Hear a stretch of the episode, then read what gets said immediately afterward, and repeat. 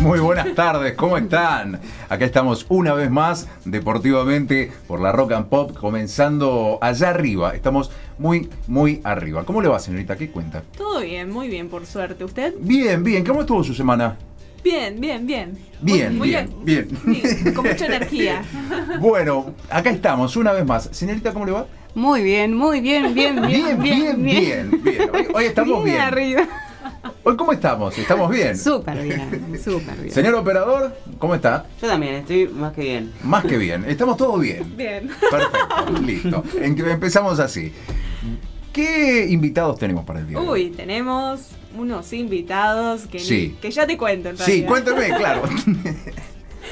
Vamos a estar hablando con Alejandra Cordara. Ella es licenciada en periodismo, docente y locutora nacional, entre sus otros títulos. Me da, un miedo, me da un miedo esa nota. Me da un miedo. Ya le vamos a contar, pero bueno, es amiga de la en casa. honor al Día del Periodista. que Claro, exactamente. hace Muy, poco. muy amiga de la casa, profesora de las dos locutoras que tenemos aquí en el Así piso. es, así También es. ha colaborado con mucho conmigo. Eh, estamos un poquito nerviosos por esa nota, pero bueno, vamos a tratar de sacarla lo mejor posible. Así es. Después vamos a estar hablando con Sol Nieto, presidente del club Atalaya. Los clubes de, de la ciudad de Rosario están atravesando un momento complicado. Sí. Eh, están pidiendo eh, La apertura. la apertura de, de las puertas casi a los gritos, porque no solamente tiene que ver con alguna cuestión física, sino también de mantener los costos de, de- de- de los clubes que se hace a Sí. través de la actividad. Y bueno, están ahí, están ahí. Y por último vamos a hablar con Carolina Lozano, atleta de la. Federación Argentina. Exactamente. Hace- Esa nota desde Puerto Rico. No, yo le digo como para que sepan. ya. Y recordar que hace poco fue el sudamericano. Exactamente. Vamos Muy a tener detalles de, de cómo le fue allá. Exactamente, sí, sí. Su Eh, experiencia. eh, ¿Cuándo vamos nosotros a Ecuador, a Puerto Rico? y ¿Cuándo tendríamos que ir gestionándolo para, para poder participar. No sé si en los juegos, pero por lo menos. Hay que, hay que correr para, para tenemos que Y correr vamos a ver, 3.000 vamos a ver. metros con obstáculos, esas cosas, no. Y alguno de los tres. de- Y si no, nadamos. En, en, en el Pero nado ella- vamos. Pero, pero Bueno. ella ya nada. no sé. Claro. ¿Usted, ¿Usted hace algún deporte, algo? En la actualidad, troto. troto, no sé si incorporarlo en el deporte o no, Cuenta pero como troto, sí, Bueno, cuenta, cuenta. camino. Yo ando en bici, ando en bici y a veces este, camino desde la habitación hasta la cocina. Podemos hacer un, En bici va de la habitación a la cocina. No, no, caminando, Ah, un triatlón. Podemos hacer. Ah, Nado, eso sí. trote Me o caminata y bici. Está, Me- me. Bueno. Eso me Bien, gustó. Bien, funciona bien. este equipo. Sí, sí, sí, sí. Llegamos hasta la final. Lo dice Sí, usted en Con la este equipo llegamos a la final. Y tenemos una consigna hoy también. A ver. Porque tenemos una sección. ¿Cómo es la sección? ¿Crees que se, se tiene.? Ah, perdón, perdón. La sección se llama Tiempo Fuera. Ah, me asusté, me ¿Le asusté. habíamos cambiado el nombre? Claro. No, no, sección Tiempo Muy Fuera. bien, muy bien. Y la consigna para hoy es: ¿crees que se tienen que presumir los logros alcanzados? No ¿Por sé, qué? vamos a ver, vamos a escuchar a los oyentes que han participado de la encuesta. ¿A través de dónde han participado? De la cuenta de Deportivamente, Exactamente. Depor.tivamente Ok. y a través. ¿eh? Ok. Ok. Ok. Ya me reta a mí ahora. Está muy bien, está muy bien. Y a través también de, de mi cuenta han participado, eso hay que aclararlo porque eh, yo también comparto mis redes y Muy también bien. participan Muy en bien. mi cuenta. Hoy tenemos una novedad, que ya se la vamos a ir contando. Estamos en vivo. sí, Estamos pero transmitiendo imagen Claro. en vivo. O sea, si usted se Están en viendo este- todo lo que está sucediendo en el estudio. Ay, qué mal. No, ¿por qué? ¿Por qué? Están viendo nuestros movimientos. Saludamos a la cámara. Saludamos, hola, ¿qué Hola, tal? ¿Cómo les va? Yo me fui a cortar el pelo. eh, Ya se vino preparado. Sí, sí, sí, sí. sí. Bueno, muy bien. Presentado entonces, nos vamos a buscar nuestro, nuestra primera invitada. ¿Te Sí, parece? en un rato, yo diría. Mm, Ya estamos. Ya no, estamos, ya estamos. Ya estamos en hora, bueno. La vamos a buscar.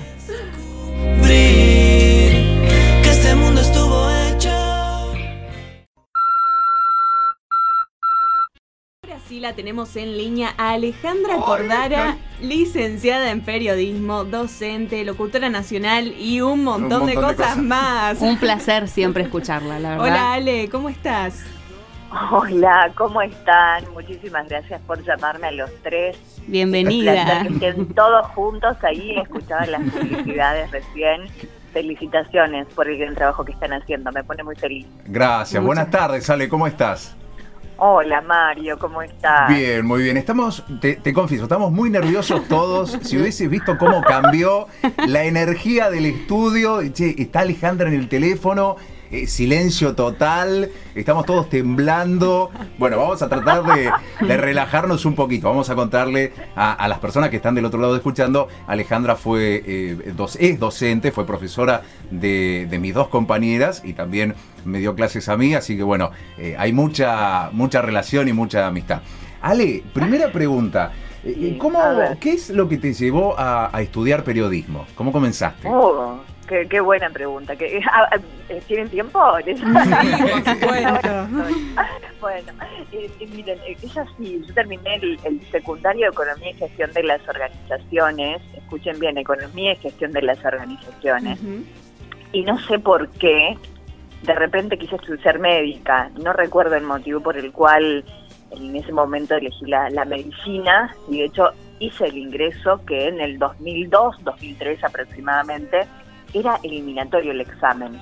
3.000, 4.000 personas aproximadamente en la facultad de acá de Rosario. Y pude ingresar a la carrera, pero me di cuenta que no era lo mío. Y, y en ese lapso de tiempo hubo un casting de voces en San Pedro, en- yo soy de San Pedro, provincia de Buenos Aires, y me noté en ese casting de voces. Entonces, hace varias etapas de estar en radio, primera etapa, segunda, tercera, eran ocho, fui semifinalista y eso me permitió conocer medios de Buenos Aires y darme cuenta que la profesión era esta, la mía, el periodismo y la locución. Pero hubo algo ahí en el camino del casting que me dijeron que no podía ser locutora quien evaluaba la- el casting es Fernando Bravo, en ese momento era, era Fernando Bravo. Y me dijo que no podía ser locutora porque tenía la voz nasal, y yo jamás en mi vida tuve la voz nasal. Ustedes que son casi, bueno, hay dos locutoras y vos, Mario, vas en camino, estás ejerciendo la profesión de- sin el título, pero vas, vas ahí, y la voz nasal es hablar con, con la voz nasal, y realidad jamás. Entonces, yo dije, esto es lo que quiero, y ahí eh, hice un posteo en la semana y, y declaré que iba a ser locutora y periodista, y vine al ISET 18 y había algo, no sé si a ustedes les ha pasado alguna vez, esa, esa cosita que te dice, por acá es el camino y este es el lugar, Sí, y ahí me anotó en locución, que en la época que, que yo estudiaba era eliminatorio el ingreso, así que bueno, me anoté en locución y ahí empezó mi amor por, por la profesión y yo ya trabajaba en radio con ese casting de voces, ya empecé a trabajar en, en radio en San Pedro y eso me permitió darme cuenta que sí, que la comunicación era lo mío. Y después, bueno, me estudié periodismo, hice primero locución y después hice periodismo, entre tantas otras cosas, pero para resumir cómo llegué al periodismo es eso. Pasaste por varios lados entonces. Pero bueno, por fin Nada, no. pudiste encontrar lo que te gustaba. La verdad que es muy lindo poder encontrar lo que a uno le gusta. Yo te quería preguntar qué es lo más importante que, debe, que se debe tener en cuenta, más que nada un, un periodista, a la hora de conseguir información y comunicarla. Lo más, lo más, pero lo más importante es primero el criterio periodístico que siempre hablamos y después es la, información se va seleccionando en relación primero al, al tema que, que uno trata. Yo soy más periodista en radio, como ya lo saben. Entonces, desde mi experiencia, busco dentro de, de la temática que, que uno quiere transmitir, se buscan los referentes de esa temática y a partir de ahí, para mí, lo, lo, lo más genuino es la práctica de la entrevista dentro del periodismo. Y es buscar esas voces que comunican ese tema que uno quiere transmitir en ese programa. Hice una especie de rompecabezas, pero es así, con un criterio periodístico, primero de, de- del periodista, y si hay un medio donde uno trabaja y hay una línea de bajada y eso, que por suerte no, no trabajo de esa forma, hasta el momento uno nunca sabe para, para dónde puede puede puede el camino uno nunca sabe. Pero pero es eso yo me manejo de, esa forma o por lo menos con el programa donde ahora estamos y siempre fue de esa manera seleccionar la información ver qué temas tratamos de buscar también las fuentes porque hoy hay muchas nos va- vamos a meter en un terreno de las de las noticias falsas y todo eso no, no quiero meterme en ese terreno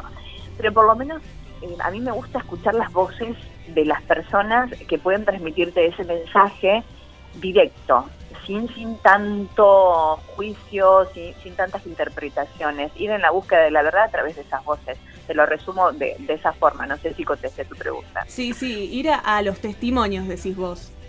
A mí me gusta más, yo creo que ahí está lo genuino, creo que el- después uno puede dar una opinión acerca de- del hecho, del tema o, de lo que uno vaya a tratar, pero me parece que la práctica de la entrevista es lo más genuino que, que puede haber para desarrollar un tema, porque después, si no se atraviesa todo, toda la, la, subjetividad, y acá yo te voy a decir que la objetividad del periodista, a mi modo de ver, no existe.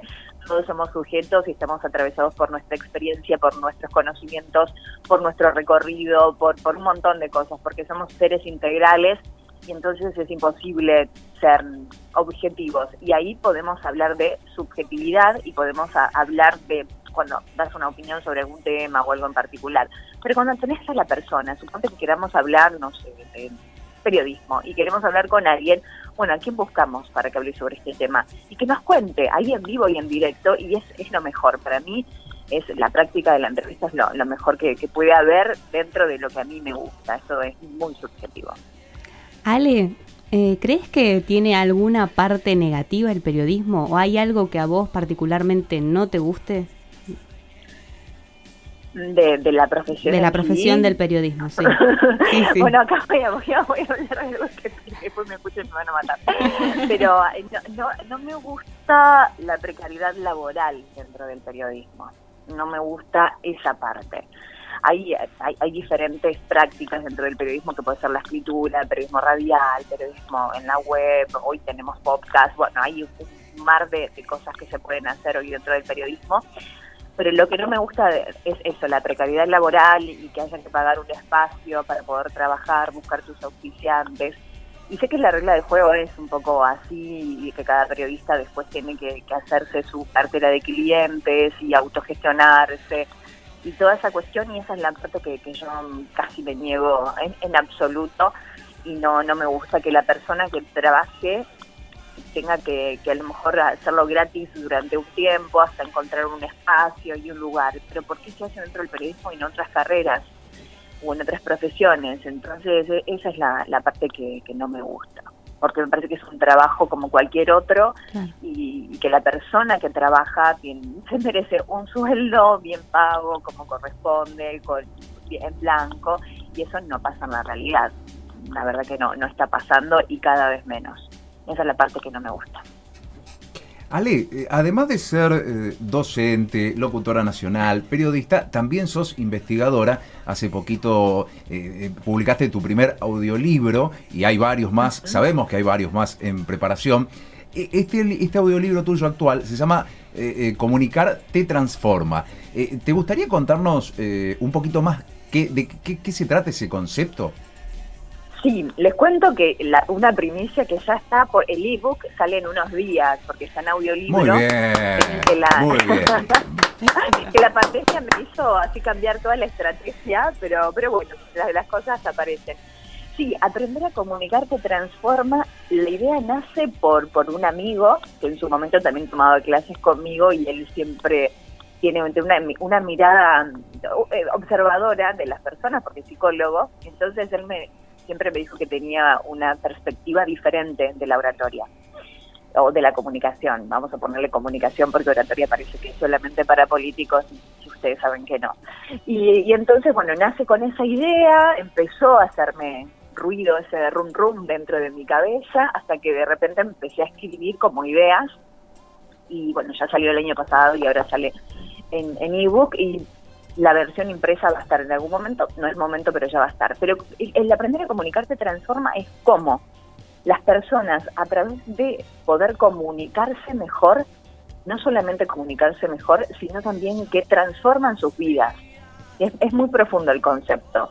Y yo hablo de, el primer capítulo hablo de, de una comunicación holística. ¿Y a qué me refiero con esto?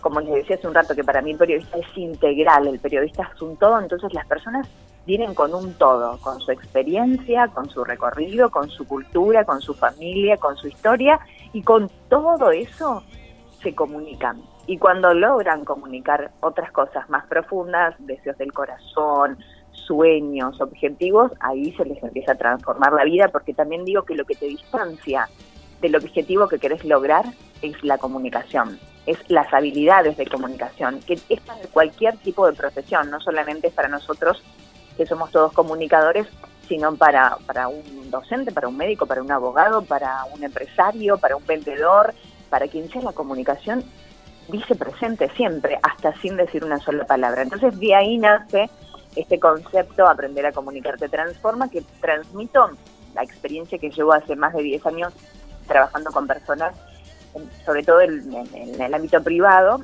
y después algo del medio también, de, mi experiencia que casi 20 años, aunque tengo 37 años, ya van a ser casi 20 que, trabajo en radio y entonces intento por lo menos volcar esa experiencia en el libro. Últimamente te vemos trabajando mucho sobre la, cuestión, o sea, sobre eh, con mujeres, o, tratando de eh, aumentar la voz de las mujeres que tal vez no han logrado desarrollar eh, su voz. ¿qué, qué, has aprendido de, esa experiencia? Sí, qué buena pregunta. Realmente, si bien yo trabajo siempre con, con hombres y mujeres, no es mi público solamente mujeres, pero me di cuenta, después de haber hecho algunas masterclass gratuitas hace unos meses, cuánta necesidad tenemos las mujeres de comunicarnos, de empoderarnos, de liderarnos. Y, una de las llaves es la comunicación, porque muchas me manifiestan, ay, tengo miedo a decir, a pedir un aumento de sueldo, por ejemplo, o tengo miedo de hablar con mi compañero de trabajo porque eh, no me animo porque me mira con cara fea, o no le puedo decir a mi pareja, no soy psicóloga, no, claro, pero la comunicación está ahí, o no le puedo decir a, mi pareja esto, que quiero esto y, tengo miedo. Entonces, ¿cómo ahí está el miedo a, a comunicarse? Y yo digo, algo tengo que hacer para las mujeres. Y entonces nació ella comunica, mujeres se liberan y transforman su comunicación después de haber hecho un testeo, no solamente las masterclass, sino de hace años que, las vengo escuchando.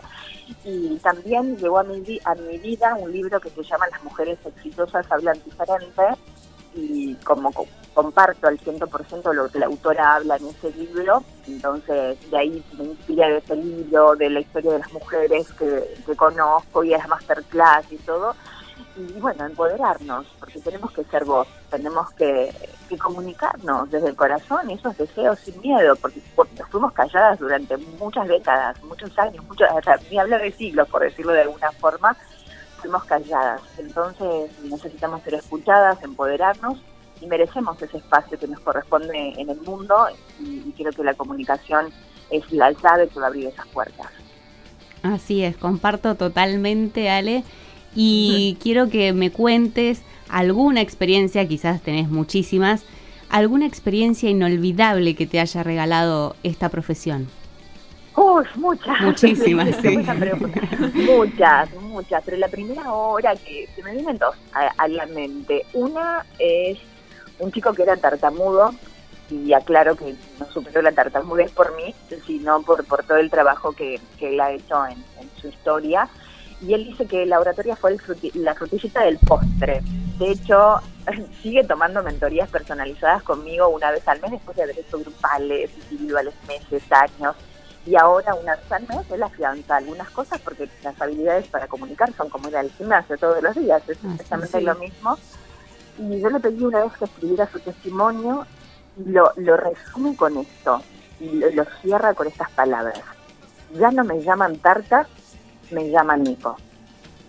Y entonces para mí fue eso, wow, fue, fue hermosísimo y fue una de las experiencias que, que, yo, wow, que, que una persona logra superarse y ahí me viene el discurso del rey y bueno, un montón de, cosas que, me aparecen en la mente, pero esa es una de, de, las historias que, me ha llegado muchísimo al corazón.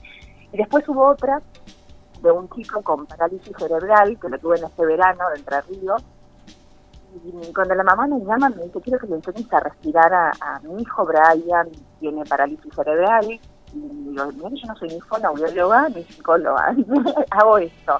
Y dice, sí, sí, ya sé lo que haces, yo quiero que, lo, le, des unas clases. Bueno, y empezamos a trabajar con Brian, estuvimos dos o tres meses y lo que ha mejorado su capacidad de comunicación es maravilloso y es un mensaje que yo recibo todos los sábados cuando termina el programa de radio, recibo un mensaje de Brian, qué bien que estuvo el programa hoy. Y si yo no recibo ese mensaje es como que me falta algo, porque ya es, un audio de de Brian. Realmente que una persona con, con parálisis cerebral me enseñó tanto, pero tanto, que sí se puede, aparte con mensajes positivos, es increíble. Y la mamá me mandaba mensajes y me decía, Ale, sos la única que lo calma, porque lo enseñó a respirar, al, al poder que tiene la respiración. Y entonces, bueno, trabajamos, esa es una, una experiencia acá cer- cercana, y después te puedo contar miles, miles, ahora me salieron esas dos, así, pero bueno, también otra chica que, he podido contar su abuso a la familia, eso también fue fuerte, y ahí hablo también de la transformación de, de la comunicación, pudo, pudo contar su abuso a través de un trabajo que veníamos haciendo de, de- de nosotras juntas, y yo trabajo mucho la comunicación interior también, que es la, primera comunicación que considero que tenemos que trabajar, y después las partes técnicas, y, y que ella pudo decir esto que había callado durante más de 20 años, fue, fue también grandioso. Te cuento esas tres historias, pero hay, hay muchísimas más. Gracias. Muy, muy hermosas, la verdad es que eh, me pone la, la Sí, piel, de gallina, sí, y saber que la comunicación puede ayudar a mejorar un montón la vida de una persona es increíble, así que haces un, un buen trabajo, eso es lo que, lo que te deja esto. amo lo que hago y yo creo que a ustedes a tres les pasa lo mismo. Creo que cuando uno encontré esa faceta también, yo trabajo, hago grabaciones, hago eventos, hago conducción de radio, hago todo eso. Y esa faceta eh, la, descubrí también con, con los años y, no- y yo tampoco creí que, que había tanto poder dentro de la comunicación, porque bueno, Mario me preguntaba hace un rato también lo del libro, y yo también me transformé a través de la comunicación. No es que solamente les cuento estas historias que, recién les decía, sino a través de mí, y a mí me temblaba la voz. Yo primario, secundario, no tenía problemas al comunicar. Siempre fui la que conducía los actos de- del colegio, siempre era la que leía en voz alta, y de repente cuando empecé locución me empezó a temblar la voz, y yo, ¿qué está pasando? Y ya trabajaba en radio, era, era muy loco. Entonces, al, al haber descubierto el motivo por el cual a mí me, me temblaba la voz, fue transformador y, y por eso también digo, aprender a comunicar se transforma. Después cuando logras tomar confianza y todo, ya, eso pasa a, otro plano y pasa a la historia, pero tenés eso también que la voz no es solamente un sonido para comunicar. La voz transmite personalidad, transmite emociones, va mucho más allá. Y seguramente ustedes en el paso de la carrera les ha sucedido más de una vez que les ha temblado la voz y que las profes les hemos visto, eh, pasa esto, pasa lo otro, pero tiene que ver con las emociones, porque todo el tiempo estamos atravesados por las emociones. Así es, Y entonces ahí, la voz. mucha razón en Ahí. lo, en lo que decís. Ale, no te vamos a robar más tiempo. Para finalizar te vamos a pedir que nos digas cómo te podemos escuchar, cómo te podemos seguir en las redes sociales. Instagram, Facebook, YouTube, todo- todas las redes sociales, Alejandra Cordara, pero sobre todo Instagram subo mucho contenido de valor que, que les puede servir, Alejandra, arroba Alejandra Cordara todo junto, y en la radio, en CNN Radio, es la, la Fisherton 89.5, y es al- los sábados a las 9 de la mañana, voces que despiertan, es el programa, así que ahí también pueden escuchar. Ale, te queremos agradecer muchísimo por dos cosas. Primero, por este ratito que tuviste para con nosotros y segundo, por eh, todo, todo lo que nos has enseñado a lo largo de, de- de este tiempo que llevamos conociéndote, eh, no solamente la cuestión técnica, sino también a, a querer lo que hacemos y, y aprender a, a querer eh, comunicarnos con ganas, con confianza, con alegría. Un millón de gracias de parte de todo lo que hacemos este programa. a ustedes por elegirme eh, en este espacio, poder hablar y me pone feliz que los tres estén haciendo lo que aman y acá saben que siempre estoy para lo que necesiten. Fan, Les mando fan un número abrazo. uno. Fan número uno. Muchas gracias, Ale. Muchas un abrazo, gracias. Los quiero mucho y, y a seguir por más y a seguir luchando que esta carrera es hermosa a pesar de, de, de la- de los obstáculos que tenga. La, la van a amar de cada día más. Así que felicitaciones. Abrazo grande para los tres. Un abrazo. Alejandra. Se llama Alejandra Cordara, es locutora nacional y docente, amiga del programa y también pasó por Deportivamente.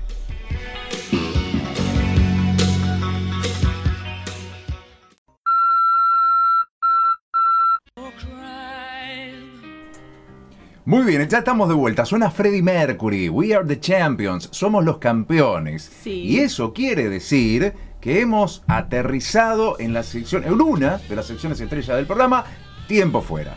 Y hoy con una consigna, Así es. La consigna es ¿Crees que se tienen que presumir los logros alcanzados? Por, eso estamos, por eso estamos escuchando a Freddie Mercury. Porque él cantaba que era campeón. Somos campeones. Ahora, una vez que salimos campeones, ¿tenemos que salir a, a- a mostrarlo a todo el mundo o es algo que se disfruta hacia adentro? Y usted nos va a contar lo que un opinó poco la gente. de las respuestas. Sí, acá Lucas dice, solo si te preguntan, es mejor ver lo que presume el otro, es mejor escuchar y quedas bien. Me gusta, Sí, me gusta. Me hizo un poco de ruido esto de disfrutar como el logro ajeno en realidad, de, de ver Acompañar al otro en su. Claro, pero su no el propio logro. O sea, si vos acompañás el logro, por Sí. ejemplo, de un amigo, ¿por qué tu amigo no puede acompañar tu logro? ¿Por qué no le podés mostrar vos tu logro a un amigo? Sí, está bien. Yo me quedé con, con esto de, de, eh, hacer silencio y aprender del otro. Me quedé Sí, con eso también. sí, eso de, sí. de uno decir, bueno, estoy mirando a ver qué estás haciendo y, y ya me va quedando como un registro, Claro. ya sé por dónde venís. Me, lo, me, lo, Sí, me quedé con ser. eso. Acá Alejandro dice, no, porque te hace caer en la autocomplacencia, los logros verdaderos hablan por sí solos. Qué Epa. filosófico. ¿Desde cuándo en este programa se habla de autocomplacencia? Y bueno, es la primera vez. en Bueno, bueno, siempre hay una primera vez. Bienvenido. Sí. Mateo dice, ¿acaso es un logro si te motiva a presumirlo? Distinto es compartir algo. porque es un. Yo creo que es un hilo muy fino. Sí, Ajá. El-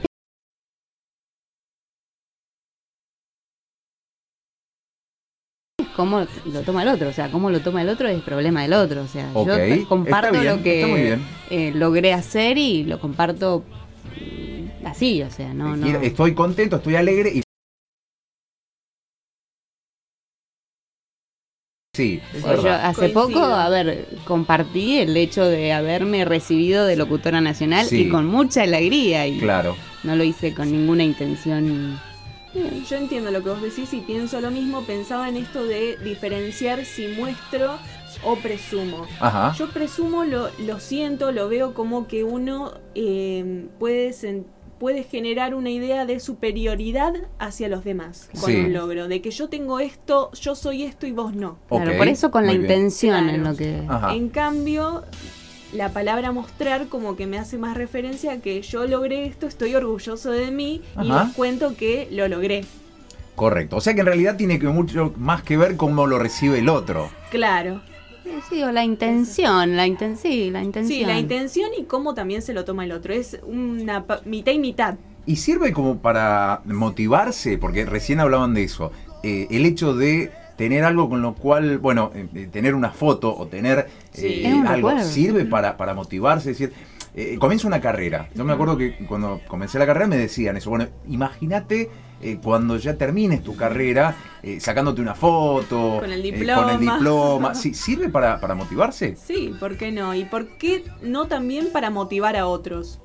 Ah, a ver, eso no lo entendí. Cuéntame. Que tu logro inspira a alguien más. Ah, en claro. una de las respuestas. Claro, bueno, es lo que es lo que hacemos nosotros acá. Eh, vi- vivimos charlando con atletas, con deportistas que, que muchas de sus historias Y dejan un mensaje para los. y, y más teniendo en cuenta como es en Argentina que el deporte es eh, el 70% amateur, digamos, el 80% Sí. amateur y, y sin embargo consiguen cosas extraordinarias, fabulosas y nos inspiran, claro que sí. Y claro, o sea, inspiran a seguir a ellos, o los mismos deportistas, consiguiendo sus logros y se inspiran ellos mismos, como a no rendirse, y nos inspiran a- al resto, al, al que los vemos, ¿no? A lo- Correcto. Estamos atentos ahí. Muy bien. ¿Y usted cómo respondería esa consigna? Yo, por ejemplo, lo veo por el lado de que cuando hago una comida la presumo, Sí. porque me encanta cómo, cómo sale. Sí, bueno, usted cocina bien, cocina Sí. muy bien. Y no me parece mal mostrar, o sea, yo me, yo me siento orgullosa de, de eso Ujú. que hice. Y en el caso de un logro más importante, tampoco lo veo mal. No no presumirlo como yo soy esto y vos no. Eh, sino por el lado de que, wow, miren, miren quién soy, yo soy, yo soy esto. Sí, Entonces lo muestro. Yo logré esto, soy esto. Porque, por ejemplo, como decía Jackie recién, ella mostró que se recibió. sí. Y es lo que somos, es Sí. nuestra profesión, ¿por qué no podemos mostrarlo? Correcto. En mi caso, me gusta en tanto que sirve como un cierre de un proceso. Yo creo, entiendo que el- naturalmente un proceso debe tener un comienzo, un desarrollo y debe tener un final. Es decir, eh, eh, quizás lo cuento, lo muestro con alegría eh, para anunciarle al resto y a mí también de que eso ya terminó, de que se llegó a la meta. Y eso me permite cerrar ese capítulo Y seguir con y otro. empezar otro. Porque si no, uno nunca eh, se, se queda con la parte del esfuerzo, del sacrificio y de darle y remar y remar y nunca llega a ningún lado. ¿Por qué? Porque no sabe identificar eh, eh, esos cierres. Bueno, esto está listo, conseguiste esto, perfecto. Lo celebramos, lo disfrutamos y mañana o de con un tiempo volvemos a comenzar. Me pasa Y es con el lindo programa. también celebrarlo en, en comunión. Y es parte del hecho de, de compartirlo, celebrarlo en comunión. O sea, Porque a uno le gusta estar acompañado en sus logros también, como eh, uno espera, por ejemplo... En mi caso, por ejemplo, que mi familia está ah, en Neuquén, en el sur, Claro. eh, y es una forma, en- en- y en este contexto, de poder celebrarlo juntos, quizás en, en- en una foto, ¿no? Y, y- y, bueno, es, es algo especial. Yo Muy lo bien. tomo con la intención de cómo uno lo, lo hace. Hablando de cerrar, cerramos la primera parte de la consigna, Sí. después tenemos una segunda parte. Sí. Bueno, muy bien. Y Ya son casi las 7 y vamos a buscar a nuestro, nuestra segunda invitada, ¿le parece? Sí, vamos por ella.